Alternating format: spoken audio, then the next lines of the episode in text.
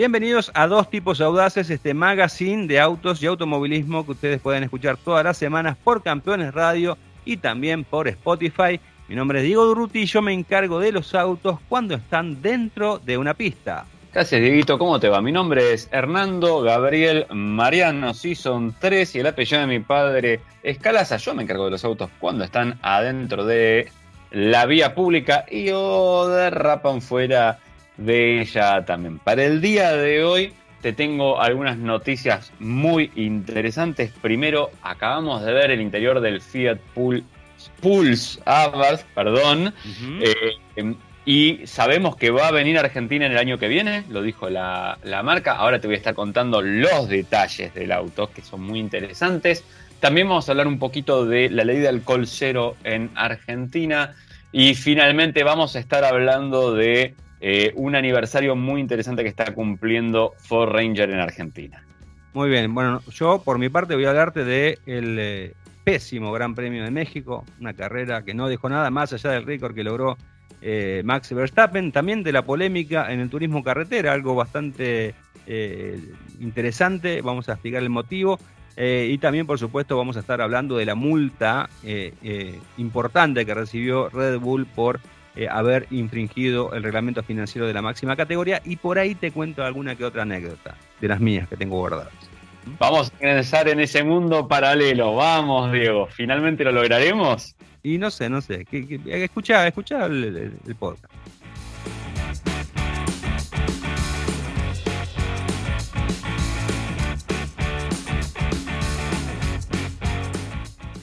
Fue muy aburrido. No sé cómo, cómo presentar lo que vamos a hablar de la Fórmula 1 tratando de poner un poquito de emoción. Picante, vamos a decir que lo vamos, vamos a poner picante, exactamente, exactamente. Curiosamente no le puso México picante. Es, es, una lástima porque vos fíjate que el Gran Premio de México en los últimos años, y estimo que este año también, eh, fue elegida como la mejor carrera eh, de la Fórmula 1 en el contexto del espectáculo en sí, el espectáculo fuera de la pista, ¿no? Eh, porque viste que tienen siempre propios los mexicanos, el ambiente que le ponen, bueno, todo, todo, su impronta, y siempre hay shows musicales de primer nivel, y bueno, eh, una serie de cosas siempre hacen que ese gran premio sea como, digamos, el más, más singular y el más colorido, ¿no? Pero bueno, en este caso la carrera fue un bostezo, un bostezo tremendamente. Eh, yo la verdad que pensaba que por ahí íbamos a ver una victoria de Mercedes, me ilusioné con que ver una victoria de Mercedes, habían andado muy bien básicamente George Russell, Em, y también Hamilton, obviamente, pero bueno, después fue todo monopolizado ¿no? por Verstappen, que hizo la pole position el día sábado, después largó en punta, bueno, y manejó eh, la competencia sin ningún tipo de sobresaltos. Em, fue el decimocuarto éxito de la temporada y creo que por esto se lo va a recordar justamente a este Gran Premio, ¿no? Porque eh, con este eh, triunfo número 14 del año, Verstappen ahora está en solitario como el piloto que más ha ganado competencias en una temporada, cosa que hasta antes de esta prueba compartía con eh, Michael Schumacher y con Sebastian Vettel. ¿no? Así que no ha dejado mucho más que eso. Eh, lamentable lo de Ferrari, ¿no? Eh, estuvo tercero y cómodo, estuvieron adelante los Red Bull, los Mercedes y el tercer equipo en discordia fue, fue Ferrari. Después de haber hecho una, una actuación, digamos, más o menos aceptable en el Gran Premio de los Estados Unidos, con, con la pole que tuvo Carlos Sainz, que bueno, después no pudo usufructuar por el incidente de la primera curva, pero bueno, parecía como que Ferrari había levantado un poquito el nivel y acá en, el, en, este circuito tan particular, ¿no? Porque es el único escenario que está a más de 2.400 metros sobre el nivel del mar, con todo lo que ello conlleva básicamente en el tema aerodinámico. Eh, bueno, eh, no estuvo a la altura de las circunstancias y bueno, justamente el, tercer lugar de Checo Pérez, que llegó detrás de, eh, de Lewis Hamilton le permite justamente a la Azteca ahora ser eh, gran candidato a lograr el subcampeonato ¿no? y darle por primera vez en la historia a Red Bull el 1-2 en el campeonato. A mí la carrera no me dejó mucho más que eso. No sé vos cómo la viste, si tuviste la posibilidad de, descubrir algo que yo había escapado. Fernando Alonso, hablando del auto 14 nuevamente, muy bien. Igual lo entiendo porque el pibe venía bien, venía con distancia, venía haciendo una linda carrera. Eso es lo primero. Lo segundo que sí voy a destacar es que el piloto que menos emoción nos dio en todo este año fue el más interesante de esa carrera. Estoy hablando de Daniel Richardo, que gracias a que calzó las, la, la firma, el- el- la- las blandas, lo escuché eh, el otro día que dijo y dice él, dice, es hermoso volver a tener la sensación de que puedo atacar con el auto, de que puedo ir para adelante. O sea, el pibe estaba contento, dice, lo, lo volví a sentir que podía atacar. Dice, lástima que llegó ahora el tema, ¿no? Pero bueno, ¿qué vamos a hacer? Este, en fin, y mm, eh, en un momento pensé, dije, bueno, va a Russell, va a Russell, eh, pero creo que estamos confirmando una teoría que yo esbocé a principio de este año. Y a ver si, a ver si vos coincidís conmigo, Diego. Que Russell aprovecha más este, este auto que Hamilton. Russell aprovechó este auto más cuando era indómito. Sí, es verdad. Venía de un auto es de verdad. Basofia y entonces este que era medio Basofia le podía sacar más el jugo y Hamilton venía de andar en algo hermoso. Es como que yo te venía dando de comer algo muy rico, te sirvo algo medio pelo y vos te lo comes medio a desgano, ¿no? Claro. Digamos, en cambio, si tenés de comer, eh, no sé, eh, comida para animales. Sí, te pan duro, me das pan blando o lo voy a Claro, ahora si venías de comer pan de masa madre y no sé cuánto, creo que es. Este, y otra reflexión, hay dos reflexiones más que voy a, te voy a dar. Mira Bien, esto, bien. impresionante este mundo de reflexiones. Sí, sí, vos querés, yo te lleno el programa con reflexiones mías, eh, hacemos tres programas más si querés, pero bueno, ese es otro tema, ¿no? Eh, ahora me las olvidé las reflexiones por venderme a mí mismo. Claro, por vendértelo. Pero segunda y muy importante, eh, yo pensaba, ¿no? digo, claro, mirá Verstappen el récord que logra, ¿no? De las 14 carreras, 14, claro, pero son, es un año que tiene 22 carreras. Cuando Claro. Schumacher logró las 13 carreras, ¿cuántas se corrían? Eh, se corrían, eso fue en 2004, ya te digo. Si me das, sí. creo que eran, no sé si, creo que eran 20, pero ya te chequeo. No, eran muchos menos cuando Schumacher logró las, 2004 las 13 fue. carreras. Sí. 18. 18, 18. 2004 y después el otro récord era el de, de Vettel en 2013 con 19. 19. Bueno, hay que ver, si no gana, no, no tendría que ganar estas dos próximas, como más o menos, pero digo, en la cantidad de carreras que hay, habría que Sí. ver un promedio, en realidad, Sí, por yo carrera creo que- por año disputadas, ¿no? Si, si efectivamente eh, logra ganar eh, las dos carreras que restan eh, Verstappen, eh, yo creo que ahí en el promedio, en el promedio de carreras disputadas y carreras ganadas, ahí eh, se valora- valorizaría más el, el récord de, de- de- de Verstappen. Lo mismo que el tema del auto, ¿no? porque estamos hablando de un auto invencible. Hasta ahora el mejor promedio lo tiene el McLaren MP4 barra eh, 4. Era el, era el 4 barra 4. Cuatro, A ver, ya te digo. dos, Siempre me olvido. Bueno, sí, el, el de 1988 que ganó eh, 15 de 16. Y no ganó la que no ganó porque, cho- porque chocaron un rezagado. Un rezagado lo chocó. Este pobre muchacho, el que chocó hace Pero bueno, Pobre muchacho. En fin, pero, pero bueno, en fin, más allá de eso, ¿qué, qué reflexiones nos puede llegar a merecer todo esto? ¿no? O hay, hay varias cosas para hacer, eh, para pensar. O realmente los otros equipos lo habían hecho muy bien eh, lo- los otros años como para Sí. poder salirle a pelear a, a Mercedes, porque digo, Mercedes era el todopoderoso y sin Sí, embargo no logra estos récords. Y tenía un No. autazo. ¿eh? Eh, o, o Bottas ya estaba demasiado desalineado sobre el final. No sé, algo pasa acá. Eh, de Ferrari no me sorprende que después de mitad de año tire la toalla, básicamente. ¿no? sí, sí, sí. Ya, ya nos sorprende eso y es una tristeza. Lo vi a Carlitos Sainz que le preguntaron y no contestó nada directamente. Dijo, la próxima carrera quizás esté mejor, pero ¿qué fue acá? Que el aire menos denso, no sé qué, y se quedó con, con la boca cerrada, mirando al horizonte. Claro, era tan denso el aire que no podía abrir la boca. Pobre, pobre, pobre, sí, no sé. Este, te digo, te digo, eh, no sé si vos estuviste alguna vez en Ciudad de México, pero eh, pa- para los que no entrenamos ni nada, llegás ahí arriba y, y vos crees que está todo bien, hasta que haces una trepadita, algo que Sí, requiera sí, sí. un poquito de esfuerzo y te, te vas al tacho, ¿eh? Sí, sí, sí. Así Yo que- En el, en el DF estuve de pasada, estuve en Chihuahua un- eh, varios días. Mira, En Chihuahua. ¿te puedo preguntar qué fuiste a hacer ahí? O No fui a, la- a laburar por laburo. ¿eh? Eh, Ah, mirá, no, te, es más, te digo, fue en la década del 90. Había una categoría que se llamaba Indy Light Panamericana, en la cual corrían pilotos argentinos. Y fui a cubrir una carrera y una prueba de. Corría Mauro Fartusek y Mariano González Cono. Eh, para un equipo, eran los argentinos que corrían en la categoría. Estaba buena la categoría. Eran con autos viejos de la Indy, de la Indy Light. Y, y bueno, fui a Chihuahua, estuve bastante tiempo. Y después me fui de ahí eh, a una prueba en Big Spring en, en Dallas.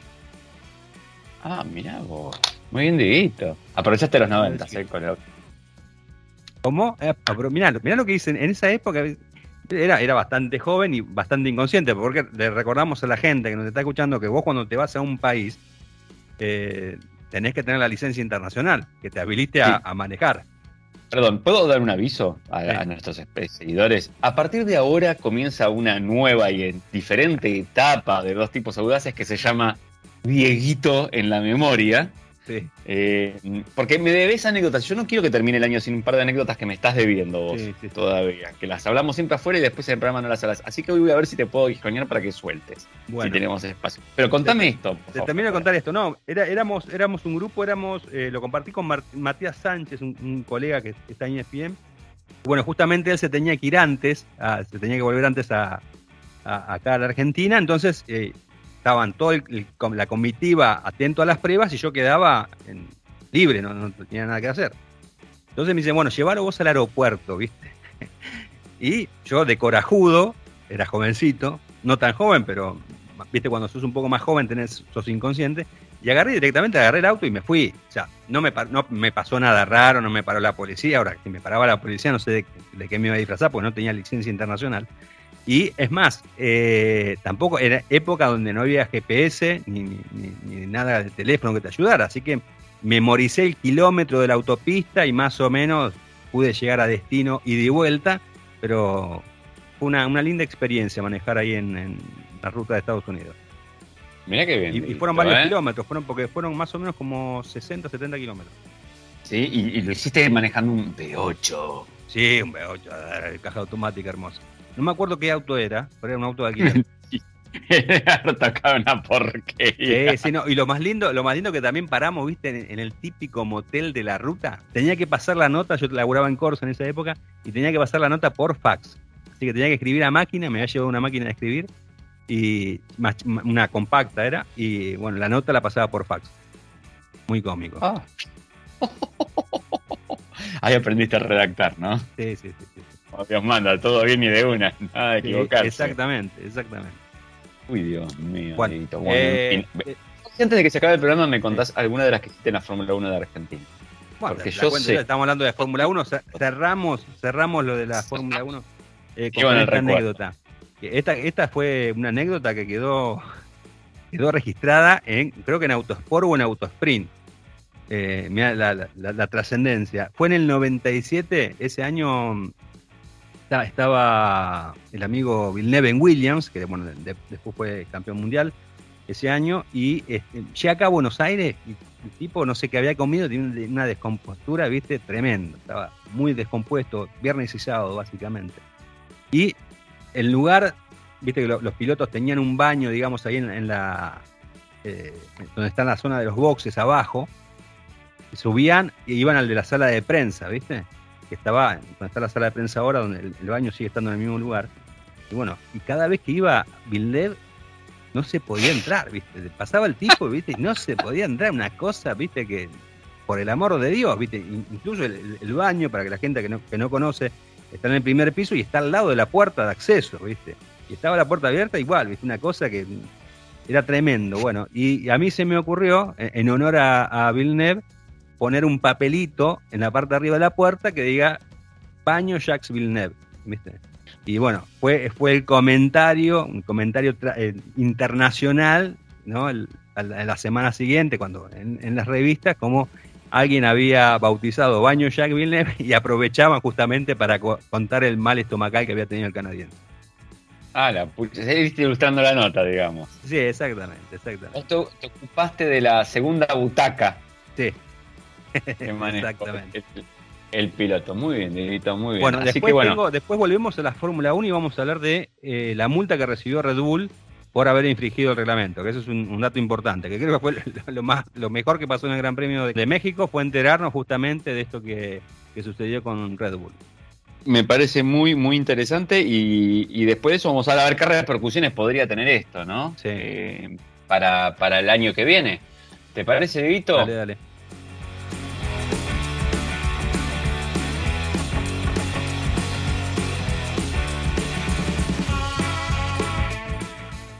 Yo te voy a tirar ya una que acaba de salir, ¿querés? Te tiro Bueno. una no- novedad novedosa. Perfecto. Vos sabés que desde que Fiat lanzó el Pulse, ese crossover, vamos a decirle pequeñito, derivado de largo, eh, desde que lo está desarrollando y todo, se viene hablando de que va a haber una versión Abarth. Eh, para los que no lo saben, Abarth, Carlo Abarth, por más que su apellido no parezca italiano porque no termina con una vocal, seguramente en Italia se llama Abarte, ¿no? Aparte. Aparte, se llama en Italia, y, y en Brasil Abarchi, ¿no?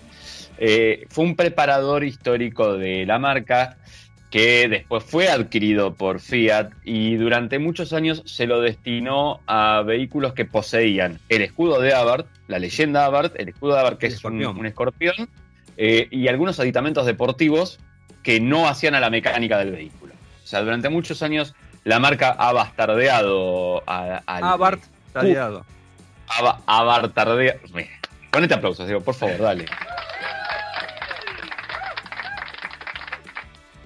Muy bien, muy bien. Eh, abartardeados, abatateado, te diría inclusive. Eran abat Sí. eh, a la marca, pero desde hace un tiempo que a nivel internacional volvió a querer darle el lugar que debería estar ocupando y empezó a crear modelos realmente preparados, los más conocidos y acá eh, los hemos tenido son los 580, pero también hizo, algo con el 124, hizo algunas versiones que salían de, los, de, lo estético y sí realmente intervenían en la mecánica del vehículo, ¿no? Eh, ahora que está lanzando el Pulse, decidió que va a ser una versión Abarth. Y vos, digo, me vas a preguntar ahora, pero Hernando, ¿le van a poner escorpioncitos al Pulse y lo van a vender así como está? Hernando, ¿le van a poner escorpioncitos al pulso y lo van a vender así como está? No, Diego, me complace decirte que no esta vez, mira. A mí que me gusta decirte que sea todo. Sí. Eh, afortunadamente están haciendo un trabajo interesante sobre el vehículo. Parte de ello es cambiar el motor. Van a sacar el 1.0 turbo que tiene actualmente, que rinde unos 120 caballitos. Y le van a poner el 1.3 turbo de 4 cilindros como el que están usando Toro, Compass y seguramente más adelante use Commander. Upa, mira cómo te deslice algo ahí Epa. también, ¿no? Eh, van a colocar ese motor que está rindiendo arriba de los 170 caballos para que realmente tenga un andar deportivo. Lo bueno es que eh, está bien, es un poco más grande y pesado que el, el 1.0, tiene un cilindro más y 300 centímetros cúbicos más, pero tampoco es que estás poniendo un motor grandote, un 2 litros, algo que va a pesar mucho y va a generar inercias ni nada, con lo cual es una de las partes que está buena de estos motores turbo de ahora, ¿no? que, que reducen el peso y especialmente en el frente y más para estos autos de tracción delantera. Bueno, eh, la marca ya lo venimos hablando, vimos algunas imágenes, que el frente, que el costado, entre, entre lo que pudimos ver, el nuevo Fastback, que es el derivado este también del Pulse con, con el baúl más grande, toma parte de la estética frontal de lo que iba a ser el Pulse Abarth. Y ahora lo, lo pudimos ver y la marca acaba de dar fotos oficiales del interior del vehículo. Y además confirma en el comunicado para Argentina que el año que viene viene al país el vehiculín. Eh, ¿Qué cosas podemos destacar? Bueno, si lo miras desde afuera, las tomas de aire de las laterales son verticales, tiene como unos protectores. Está bueno, ¿no? Porque los protectores de guardabarro que normalmente suelen ser, son pueden ser off-road o ensanchadores deportivos, Claro. ¿viste? Hay como, hay, ¿no? hay como Una cosa ahí. En, en el, claro, y en el caso de este tipo de vehículos da, da justo, ¿no? Da, da justo para ambas cosas. Este, yo creo que la, la diferencia es si lo pintas de color carrocería de negro brillante o lo dejas en negro opaco. Y ahí Claro, es donde ahí te la, la gran diferencia, ¿no? Es como si le, le agregás eh, el rojo a un auto, detalles rojo como que le da ma- mayor velocidad. Obvio, todo el mundo sabe. Todo Por el mundo ejemplo, sabe. ¿qué cosa sabe todo el mundo, Diego? ¿Qué hacen las pinzas de freno rojo? Frena más. El auto frena Obvio. más. Sí. 5 metros te reduce la distancia de frenado. No importa cuándo, 5 metros te la reduce. Cinco metros. Y las salidas de aire en el capó, obviamente, agregan 5 kilómetros más de velocidad final en el Tal vehículo. cual, exactamente. Sí, son todos. eh, Esto es- eh, está todo estudiado eso. Pero vos, Diego, que, que estás en el mundo del automovilismo, lo sabes mejor que yo. Obviamente. Obviamente, Obviamente. vos que estudiaste eso y estudiaste algunas cosas de los pilotos también, por lo que acabas de contar. Sí. Algunas cualidades. Cualidades. cualidades. Demuestran Bueno. que son seres humanos. Exactamente. Cuando cambian la butaca de fibra de carbón por la de plástico la- y, Sí, Será. la de losa, Bien. ¿viste? sigamos, por favor, antes que. Sigamos porque de ese Iba rapidísimo. Sí, sí, sí. A la Perdón, acabo de pensar en que dejó muchas marcas de caucho. Sí, Muchas sí, mucho frenaje. El frenaje no sabe lo que era. Ah, pucha. En fin. Pobre Bueno, vol- volvamos a centrarnos en nuestro querido. Pulse Abarth. Eh, cosas que vamos a ver del interior. Obviamente están los decorados en rojo, Diego. No podían faltar. El torpedo central es el del Fastback, o sea que tiene los dos posavasos y tiene el freno de mano eléctrico. Esto es también para darle un poco más de categoría y de nivel al vehículo. El equipo ya lo conocemos, el multimedia grande, el tablero digital, que va a tener su gráfica propia. El escorpión en vez del escudo de Fiat en la mitad del volante. Los tapizados de cuero con costuras rojas también, obviamente. Y hay algo que tiene que ver. Ah, mira, en el equipo también hay indicadores que dan presión de turbo y de fuerza G. Que está muy bueno eso. bueno, Eh, ¿no? eh, bueno, te agregan siempre un poquito más. Y este, en el volante también está el, el botoncito del el modo Sport que le cambian el nombre y creo que le ponen algo así como Poison o Veneno, ¿viste? Por el Scorpio para que tenga más deportivitud este, y, lo, y lo sientas que va a andar. Eh, la mecánica del auto, como ya lo hemos hablado, te lo dije recién, 1.3 litros turbo, 175 caballos y va a ser este, tracción delantera con caja automática de 6 relaciones, seguramente con levas atrás del volante. Para, para aquella gente que no sabe, Abarth sería más o menos como eh, AMG para Mercedes, una cosa así. Eh, Podríamos hacer un día, ¿no? De, de- de- de conversiones. M para BM, Sí, AMG. RS. Eh, Mismo para eh, Nissan. Sí. Este, y ya. Suerte que Sí. dijiste para Nissan, pero Nissan mismo. ya está una cosa rara que hicimos acá. Bueno, bueno, bueno.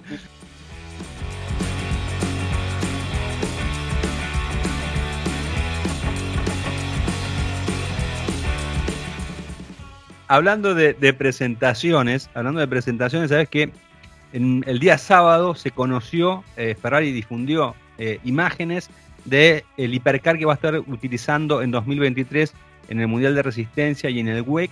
Se llama Ferrari 499P. El- la denominación tiene una clara referencia a eh, el- uno de los grandes eh, vehículos de la marca italiana utilizados en carreras de, de resistencia como el 312P de los años 70. Eh, la idea es subrayar eh, visualmente la conexión histórica con el último trabajo de Ferrari hace 50 años, según lo que explicaba justamente la casa de Maranello. Eh, realmente el vehículo es muy, pero muy bonito. Ya en, Automundo hay, fotos y hay video de, del prototipo. Todavía no se sabe quiénes van a ser los pilotos. Eso lo van a estar dando a conocer seguramente en los próximos meses. Pero bueno, ya pronto van a estar comenzando las... En realidad ya, lo han iniciado, pero digamos con su eh, departamento de desarrollo. Pero se estima que las pruebas también eh, van a estar comenzando a principios del año próximo, ya preparándose justamente con el equipo, ¿no? Se, van a dar a conocer los, eh, pilotos.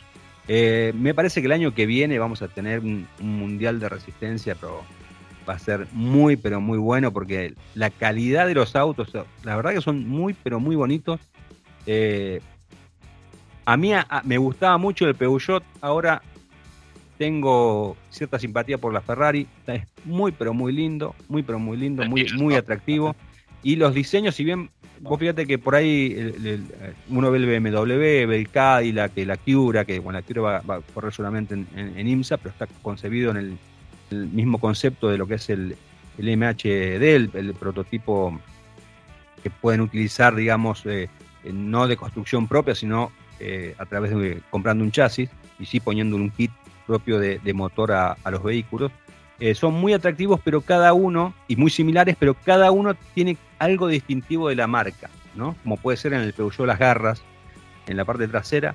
Eh, creo que eso es ese toque distintivo que, van a, que va a aportar cada marca justamente para que uno a simple vista note de qué marca es, creo que va a ser algo muy atractivo y el año que viene vamos a tener a muchísimos, eh, después vamos a hacer un repaso bien de, de, qué marcas van a estar sumándose y cuáles ya tienen confirmado y, hablando un poquito de cada uno de los proyectos, pero me avisó que, que, va a ser un gran año para el Mundial de Resistencia y bueno, y afortunadamente no con tenemos la posibilidad de tener un argentino, a Pechito López, que va a continuar corriendo para, para Toyota. Muy bien, Diego, la verdad que muy, pero muy interesante. Y sí, vamos a ver qué pasa, porque son marcas, todo. En algún momento, lo que sí, yo creo que de cara a que arranque el campeonato de todo, vas a tener que explicarme qué son estos los ILH, eh, los LGBQ, no sé qué, o los, eh, los, los OG. LMH, LMHD no sé cuántas cosas. No, me estáis volviendo loco, ya no entendí nada, pero bueno, eh, ya vos nos harás una explicación de los distintos reglamentos y quiénes, porque supuestamente hay categorías que son más importantes, pero no todas las marcas van a esa categoría. Claro, por ejemplo, Actura hizo justamente, aprovechó este nuevo reglamento que te permite, como te decía, que vos compres un chasis y ese chasis vos le pongas tu unidad de potencia.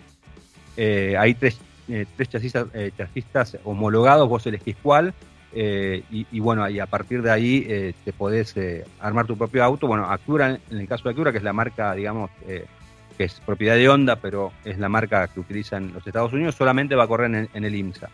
Por ejemplo, Porsche con Penske van a correr tanto en IMSA como en el web, ¿no? y así después vamos a, ver específicamente qué marca va a correr en qué categoría y también vamos a presentar los autos, ¿te parece? Me parece muy, pero muy interesante, especialmente porque te lo acabo de decir yo. Por eso, por eso, por eso, por eso.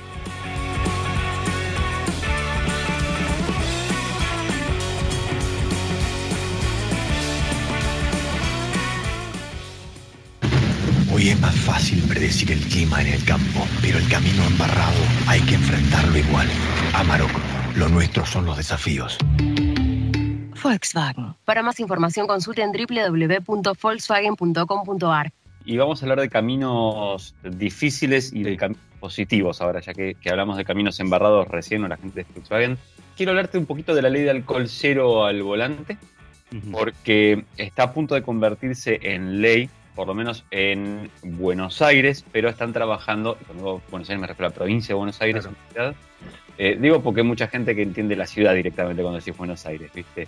Eh, y quiero ponerte más o menos un poquito en tema de cómo está funcionando el tema. Eh, vos sabés que a nivel nación, por ley, es la ley 24449, se establece la prohibición de manejar a todo aquel que supere los 0,5 gramos de alcohol en sangre, esto es para los autos, mientras que en el caso de eh, motos y ciclomotores el límite es de 0,2 gramos, obviamente en el caso de los profesionales, conductores profesionales es cero el límite. Actualmente, a nivel Argentina, te voy a decir cuáles son las provincias que adhieren al nivel cero. no este 0,5, sino que directamente van por cero, o sea, nada de tolerancia. Son Córdoba, Chubut, Entre Ríos, Jujuy, La Pampa, La Rioja, Río Negro, Salta, Santa Cruz, Tierra del Fuego y Tucumán. Pero después hay ciudades que también eh, se han suscrito a esto, como por ejemplo Mar del Plata, Ezeiza, Tigre, Moreno, todas estas en Buenos Aires, em, Resistencia en Chaco, Posadas en Misiones, Neuquén en Neuquén, Rosario y Santa Fe, ambas de Santa Fe, obviamente. En la provincia de Buenos Aires se, se, acaba de aprobar en senadores y debe pasar a diputados para que tenga la aprobación final. Y ya se presentó también el proyecto para ver si se lo puede imponer a nivel nacional también. Eh, sobre esto, bueno, siempre vamos a tener la discusión, ¿no? De decir, che, déjame tomarme, aunque sea un vasito, o, che, pero y, viste que siempre la discusión que uno tiene, bueno, ¿y, cómo, cómo, sabemos? Pues yo me tomo un vaso de cerveza y el vaso por ahí era muy grande, o por ahí creo no, pero tomé hace un rato y ya no está más. Entonces yo creo que está bueno, ¿no? Que... Estás especulando cuándo tomaste y cuándo vas a volver a agarrar el volante, una serie de cosas no tenés un alcoholímetro homologado, porque de último momento vamos a prueba. Además, hay que tener cuidado porque el alcohol va subiendo mm. Hasta, hasta que termina de, digamos, de ponerse en sangre. Entonces, por ahí yo me mido, me tomo el vaso, me mido y dice que estoy bárbaro. Y en claro. minutos no estoy bárbaro para manejar. Exactamente, exactamente. Eh, es, muy interesante eso, ¿no? Pero creo que también es parte de, la cultura, ¿no? Yo creo que esto pasa, me parece a mí que va a pasar como con el cinturón de seguridad cuando lo impusieron. ¿Te acordás que en un momento era, era difícil que la gente eh, usara el cinturón de seguridad y hoy es algo normal. Yo creo que tema de, básicamente esto que es una cuestión de seguridad, ¿no? Para, para todos, para todos los que son eh, que, circulan en autos, creo que es algo eh, importante y que creo que debería ser nacional directamente ya por, por norma y, no estar pendiente de si una ciudad lo tiene otra ciudad no, porque puede llegar a prestar a la confusión, ¿no? Y es, eh, es mejor no tomar cuando uno está conduciendo. Sí, sí. Alto pasticho te generan porque no, no tenés ni idea y aparte de golpe vos decís, che, pero yo estoy bien en, ley, porque de última la ley te ampara y decís, estoy bien en ley, no, acá no era. Claro. ¿Qué tenés? El güey te tiene que ir avisando. ¿Está ingresado a una zona? Bueno, y, el, creo que, el, el, gramaje mínimo es, es, el equivalente a una latita de cerveza, una cosa así. Eh, pues es que no, no estoy muy seguro realmente. O a un vaso de vino, creo que hay esa. Eh. Claro, pero viste que el vaso, ¿cómo lo medimos el vaso? ¿Qué vaso? Y si tomo con soda, si tomo vino con soda, no, eso puedo... pega más, ¿no? Eso es, vamos a, mito, vamos a imponer mitos ahora. Claro, claro. Depende, si, no la puedes batir mucho la soda. Sí, y que si te agarrabas comías un caramelo de menta, el alcoholímetro no te agarraba. no sé, la verdad que prefiero no probar esa.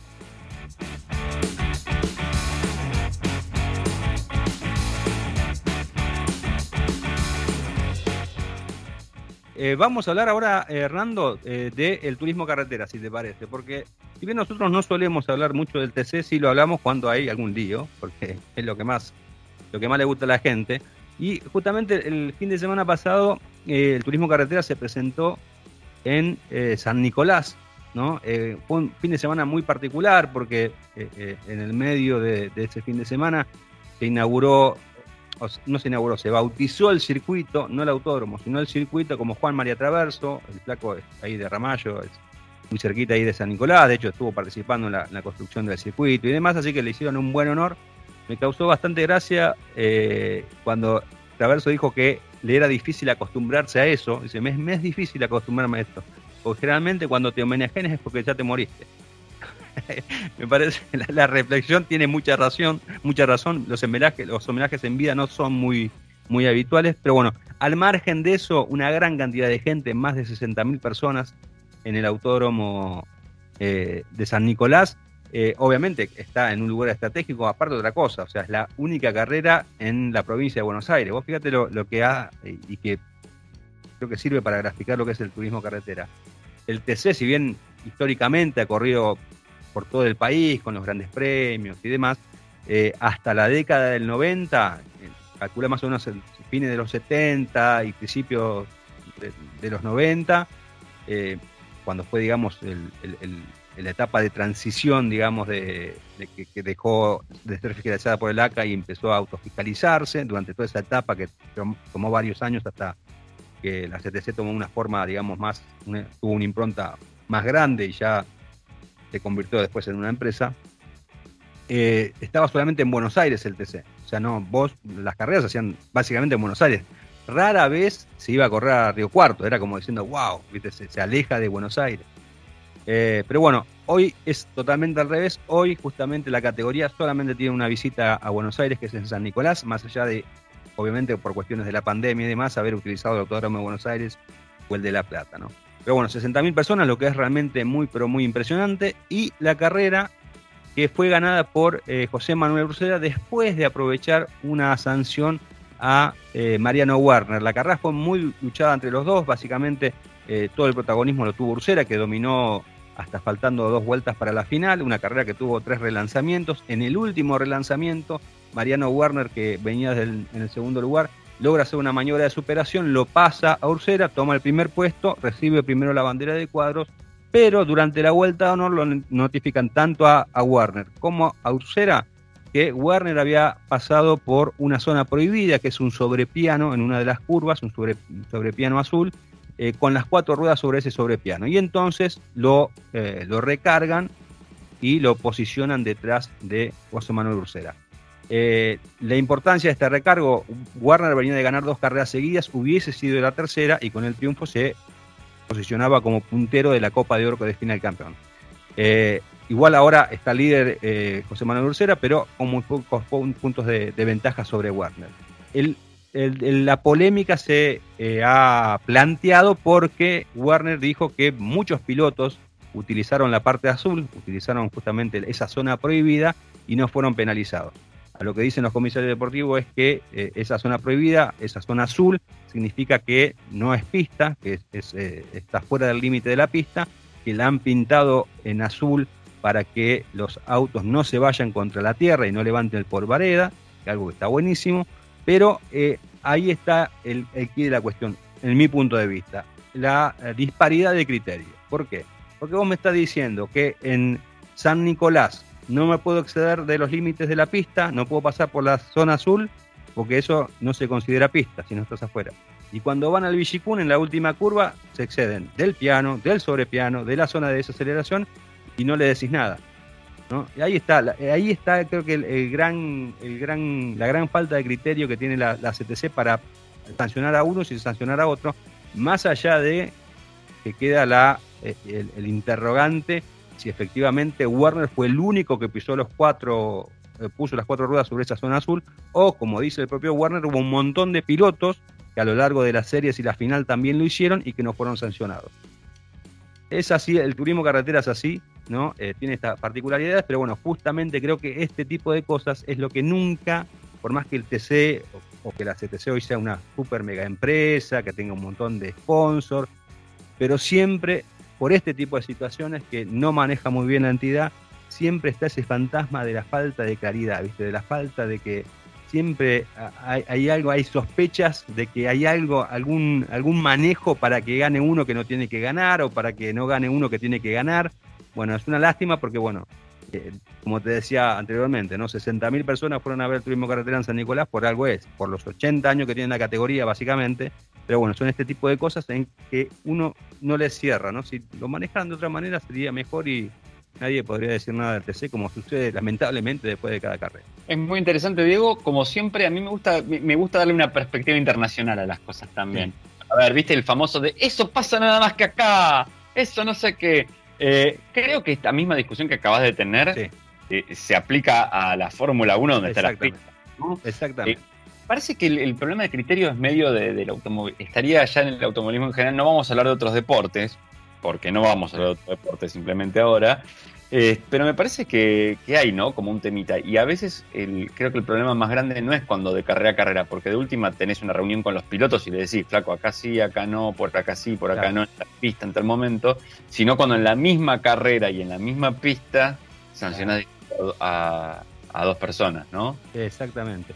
Y una cosa, dentro de, de este análisis había algo que le- lo leí en Twitter a, a Henry Martin, piloto que fue campeón del, del TC 2000 en el 97 y también corrió mucho tiempo en el turismo carretera, que él decía que justamente el tema de los sobrepianos o estas zonas hacen que la curva que era difícil sea fácil, ¿no? Y que eso le ha, hecho que los pilotos se excedan más fácilmente, o sea, se, se pasen del límite más velozmente, porque antes tenían que tener recaudos justamente en ese tipo de curvas, ¿no? Y ahí estaba la diferencia del piloto que arriesgaba todo, y él lo, lo decía por ahí un poquito duro, ¿no? Pero eh, al riesgo del golpe, de pegarte un palazo, o de sacar esas tres décimas sobre tu rival, que justamente te permitía después ganarle una posición, ¿no? Como diciendo como que el sobrepiano en realidad lo que hizo fue como eh, disminuir un poco el, valor del automovilismo, ¿no? Eh, ya te voy a decir exactamente lo que dijo porque la frase creo que fue contundente. Ahora cualquiera se tira a fondo, total está la extensión. Y creo que en eso tiene razón. ¿no? Me parece que justamente es lo que, lo que hace de este automovilismo que haya perdido ese, atractivo, ese gustito de saber cuando hay un piloto ¿no? que, que va un poquito más, que tiene un poquitito más de coraje que otro y se arriesga un poquitito de más. ¿no? Eso hoy acá en el automovilismo argentino no está pasando y bueno, y en la Fórmula 1 desde que impusieron el DRS tampoco uno puede ver a ciencia cierta quién es aquel piloto que efectivamente se arriesga a hacer una maniobra, porque ya sabes que cuando entras en zona de, DRS a menos de un segundo achicás eh, mucho la ventaja y en algunos casos puedes hacer un, un sobrepaso de una manera más fácil. Es muy interesante, Diego, sí, con, creo que también con la con las extensiones de asfalto para empezar, que creo que lo adoptaron por el motociclismo y, y hubo varias quejas, de hecho hay pistas que volvieron a poner este, leca en el Sí. costado de la pista, cosa que también es medio rara, digo, Pero- y yo estoy re a favor de eso, y después me pasa esto, se me queda fuera un piloto que yo quería ver corriendo, Claro. lo sacaron, porque por ahí lo, lo espantó otro, lo tiró a la leca, y me quedo afuera porque se le quedó empantanado el auto y digo, oh, pucha. sa- ¿Sabes lo que pasa? ¿Sabes lo que pasa? Ya, yo estoy, a- obviamente soy pro seguridad, ¿viste? Para mí los circuitos tienen que ser seguros, pero tiene que haber cierto equilibrio, ¿no? Y, te lo está demostrando la realidad. O sea, el automovilismo de ahora no es el automovilismo de hace 30 eh, años atrás, cuando eran, eran todos héroes, viste, que, había un poquitito más de riesgo. Yo creo que eso es lo que le está faltando al automovilismo. Está, bueno, obviamente, mejorar los circuitos, mejorar los autos, pero si vos le sacás ese, ese, ese, ese grado de, peligrosidad que tiene que tener la actividad, donde ahí se donde ahí hace la diferencia un piloto bueno de un piloto mediocre, eh, en parejas para abajo, ¿viste? Y cuando en pareja para abajo no está bueno, la verdad. No, no, para nada, Dedito. Eh, ahora yo, creo que hay que empezar a poner trampas mortales a los costados No Puede ser, o si no, francotiradores, en las curvas. Francotiradores, cuando vos ves que en el parabrisas tenés un punto rojo, sabés que tenés que hacer alguna maniobra para que no te... Para esquivar. Para esquivar, claro. Una dos era la otra que se me dio a mí, porque así el auto y, en esto y en esto de, innovar también eh, lomo de burros en las rectas. Arreglamos el automovilismo ya, digo vos. obviamente, si quieren espectáculo, nosotros se lo vamos a dar. Hoy si quieren riesgo también, porque le ponemos dos lomas de burro, una al lado de la otra. Te digo, estamos, eh, te digo una cosa, estamos revolucionando esto. ¿eh? Hoy, hoy la gente que, escuche dos tipos audaces, y si algún día lo escucha de nuevo en Spotify, va a decir, estos chicos han ido por caminos raros, se han metido en cada cosa, pero esto, esto es un momento de quiebre. Este es el momento donde revolucionamos todo, la radio, el automovilismo, todo revolucionamos, digo, en este momento. Impresionante.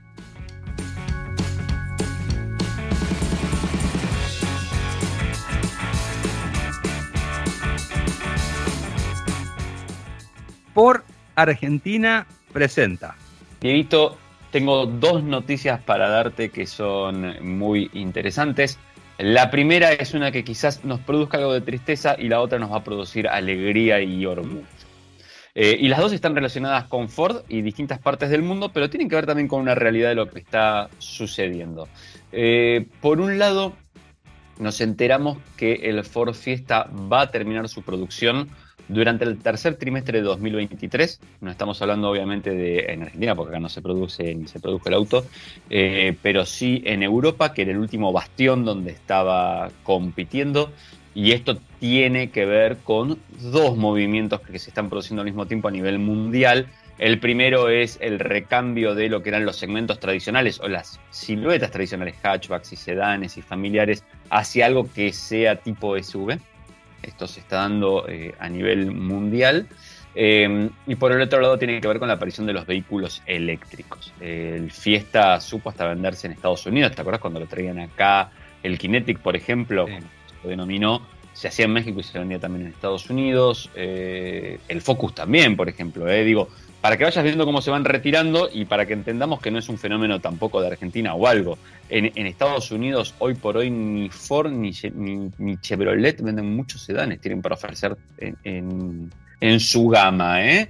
¿eh? y en Europa van, resistiendo todavía, pero eh, cada vez hay menor oferta de eso. Lo que te está marcando también un poco el recambio es que lo que va a venir después de esto va a ser todavía no está del todo definido si va a ser realmente un crossover nuevo o un derivado, pero sería algo así como el Puma eléctrico para ser producido, que también tiene que ver con este nuevo, digamos, desafío que está emprendiendo toda la industria automotriz, por lo menos en algunos mercados de, a nivel global, que tiene que ver con la electrificación eh, al 100%. La otra noticia es que la Ford Ranger alcanzó un millón de unidades producidas en Argentina. Digo, es un notición, no un número para nada, para nada chico. Son casi 30 años, creo que son 27, 27. que se viene fabricando en Argentina la camioneta. Empezó en el año 96 eh, hoy por hoy tenemos 16 variantes, eh, para que te das una idea. Yo me acuerdo que en una época acá en Argentina se hacía una carrocería de cabina extendida que era para vender en Estados Unidos, por ejemplo. Para que te das una idea, ¿eh? muy, muy interesante, se ha vendido por toda América Latina. Y lo que tiene de, interesante esto es que, lejos de estarse retirando, lejos de nada, se hizo una inversión de 580 millones de dólares para producir la cuarta generación, si no me equivoco, de la camioneta. De las que tenemos nosotros sería la cuarta, no sé si es la quinta a nivel mundial, pero digo, para producir la nueva generación de la, de la Ranger y eh, según contaba Ford, ya están aprovechando en la producción actual las mejoras que están introduciendo para la próxima. Ah, bien. También es muy interesante eso por dos motivos. Primero, porque mejoras la camioneta que estás haciendo ahora.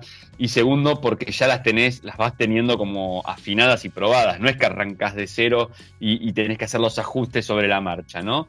Así que muy, pero muy interesante. En algún momento creo que hablamos, y si no hablaremos, de todas las reformas que se están haciendo en la planta de Pacheco, justamente, que, bueno, eh, de siempre, ¿no? El que pasa por Panamericana y la ves, Sí. es impresionante lo que ocupa de tamaño, eh, y históricamente estar ahí es, es impresionante, ¿no?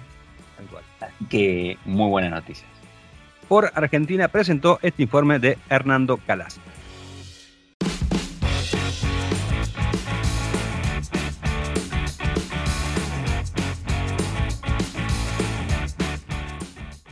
Asumí el control de tu libertad. Conoce el nuevo Jeep Compass con motor turbo y nuevas tecnologías. Para más información ingresar en www.jeep.com.ar. Hernando, estamos en los últimos minutos de esta eh, edición de Dos Tipos Audaces y bueno, no quiero dejar de hablar de lo más entretenido que tuvo justamente el fin de semana del Gran Premio de México, que fue haber conocido en el contexto de esta competencia eh, eh, la sanción que recibió justamente el equipo Red Bull por haber infringido el reglamento financiero de la máxima categoría en 2021. Para aquellos que no saben, el año pasado se estrenó un límite de presupuesto, eran 145 millones de dólares por año, estaban excluidos los sueldos de los pilotos, de tres eh, personas de alto rango de, de, cada equipo. Este año ese límite es de 140 millones de dólares. Bueno, eh, cada equipo tuvo que presentar un informe donde estaba especificado los gastos y demás, y en el Gran Premio de Japón se supo que dos equipos no, estaban, digamos, dentro de, del, eh, respetando justamente el reglamento. Uno era por una cuestión eh, estrictamente eh, burocrática y de presentación de, los documentos, que fue Aston Martin, que recibió una multa de 450 mil eh, dólares, y el otro era Red Bull, que se especulaba con una gran cantidad de dinero que se había excedido. Bueno, la, la, FIA efectivamente dio a conocer que el exceso eh, rondaba los 5.6 millones de dólares en un principio, después fueron ahí afinando el lápiz, ¿no? Eh, se, se, pusieron de acuerdo entre la FIA y, y, y Red Bull, más, más, que nada Red Bull se, se, se notificó de, de, algunas cuestiones que podía poner eh, esto que está acá, lo pongo acá y, y voy, voy, haciendo los numeritos y bueno, finalmente... Estos son los peajes. Que fue pasando los tickets. claro, finalmente eh, el exceso fue se redujo a 1.8 millones de dólares. Básicamente, y, y, aquí está el, el, tema del exceso, era por cuestiones de, de catering, de seguros de, de, riesgo para los empleados, bueno, una serie de cosas que la verdad que son improbables porque es, es la palabra de la FIA y Red Bull contra lo que uno puede llegar a, a pensar. Bueno, catering. la cuestión es... ¿Eh? Está todos los días, ¿qué comida? Ah, bueno, bueno, no sé. Bueno, no, la cuestión es que... Te quejas del de, TC per, perdido. Bueno, bueno. Ah, bueno, la cuestión es que, que, la multa, la multa eh, que le han impuesto a, a, Red Bull son 7 millones de dólares, es decir, una multa económica, y va a perder el 10% de su asignación del desarrollo aerodinámico, justamente por no respetar el presupuesto. Y acá está, está lo interesante, ¿no? Y que podría tener, eh, llegar a tener más consecuencias, porque eh, el tema de, de, este 10%, de esta reducción de 10% en el en el límite de, de, del uso del, del, túnel de viento, se agrega eh, otra reducción del 25%, eh, ya, ya, te digo exactamente, del 20% eh, por haber sido campeón de la categoría. Es decir, que va a ser significativo la cantidad de, tiempo que no va a estar utilizando el túnel de viento justamente Red Bull para el desarrollo de su auto. Así que, según Christian Horner, lo que decía era que esto podría llegar a repercutir en el funcionamiento del auto del año que viene. Hay que ver si es así o si se está haciendo un poquitito la víctima. Pero bueno, la cuestión es que Red Bull eh, tuvo, no sé si es un merecido, sí tuvo un castigo. Eh, eh, para mí, cuando uno no cumple los reglamentos hay que ser bastante estricto, porque si no, ¿quién te dice que no haya otro equipo que haga lo mismo? Y bueno, se desvirtúa justamente este, este, este límite reglamentario. Pero nosotros tenemos, tuvimos la posibilidad, volvimos al universo paralelo de Hernando Calaza y hablamos, ¿no? Nos mandó una declaración en WhatsApp. Christian Homer. Christian Homer. Christian Homer. ¿eh? Ah, Christian. Homer. Sí, vamos a escuchar a ver qué dice Christian Homer, el responsable de Red Bull. Déjame decirte ahora que es una cantidad enorme. Eso representa entre un cuarto y medio segundo de tiempo de vuelta. Eso viene a partir de ahora. Es decir, que tiene un efecto directo en el auto de la próxima temporada. Estará vigente por 12 meses. Exactamente, eso es lo que dice Christian Homer, ¿no? Eh, muy parecida a Homero Simpson, la, la- la voz de Christian Homer, pero bueno, explicando justamente la incidencia que puede tener esa reducción, ¿no? Más o menos eh, hasta mm, tres o cuatro décimas de, de per- de- de perder tiempo ¿no? en la vuelta, ¿no? Interesante. Interesante, la verdad que sí, pero bueno, veremos a ver qué pasa. Los muchachos también se excedieron y ya, ya hemos escuchado a alguno que amenazó y dijo, pará que si la multa es una Sí. pavada, que viene me paso de rosca negro, que total, no hay problema, la pago y ya está. Exactamente, eso lo, lo dijo, básicamente lo dijo eh, Toto Wolf de Mercedes. Eh, y después eh, Brown quería ser bastante estricto eh, directamente, que le saquen los puntos y todo, pero bueno, se llegó creo que a, una- a un acuerdo, eh, ya, repito, no sé si es justo, pero bueno, se penalizó, ¿no? Después hay que ver qué consecuencias va a tener esto justamente por estas cosas que hablábamos, ¿no? ¿Qué le vamos a hacer? Y con esta noticia, Diego, yo no me quiero exceder del tiempo del programa, así no tenemos que pagar ninguna multa, por No, dudas. favor, por favor. Así que me voy despidiendo de vos este, y voy, voy viendo a ver en cuánto me puedo exceder yo de mi presupuesto mensual. Yo creo que en 1.7 pesos, más, o Más o menos, menos. dólares, vamos a de dólar, 1.7 dólares, por ahí más o menos en el presupuesto de este mes me podré exceder.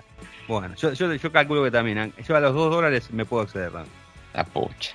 Hasta la semana que viene. Hasta semana que viene, Edito.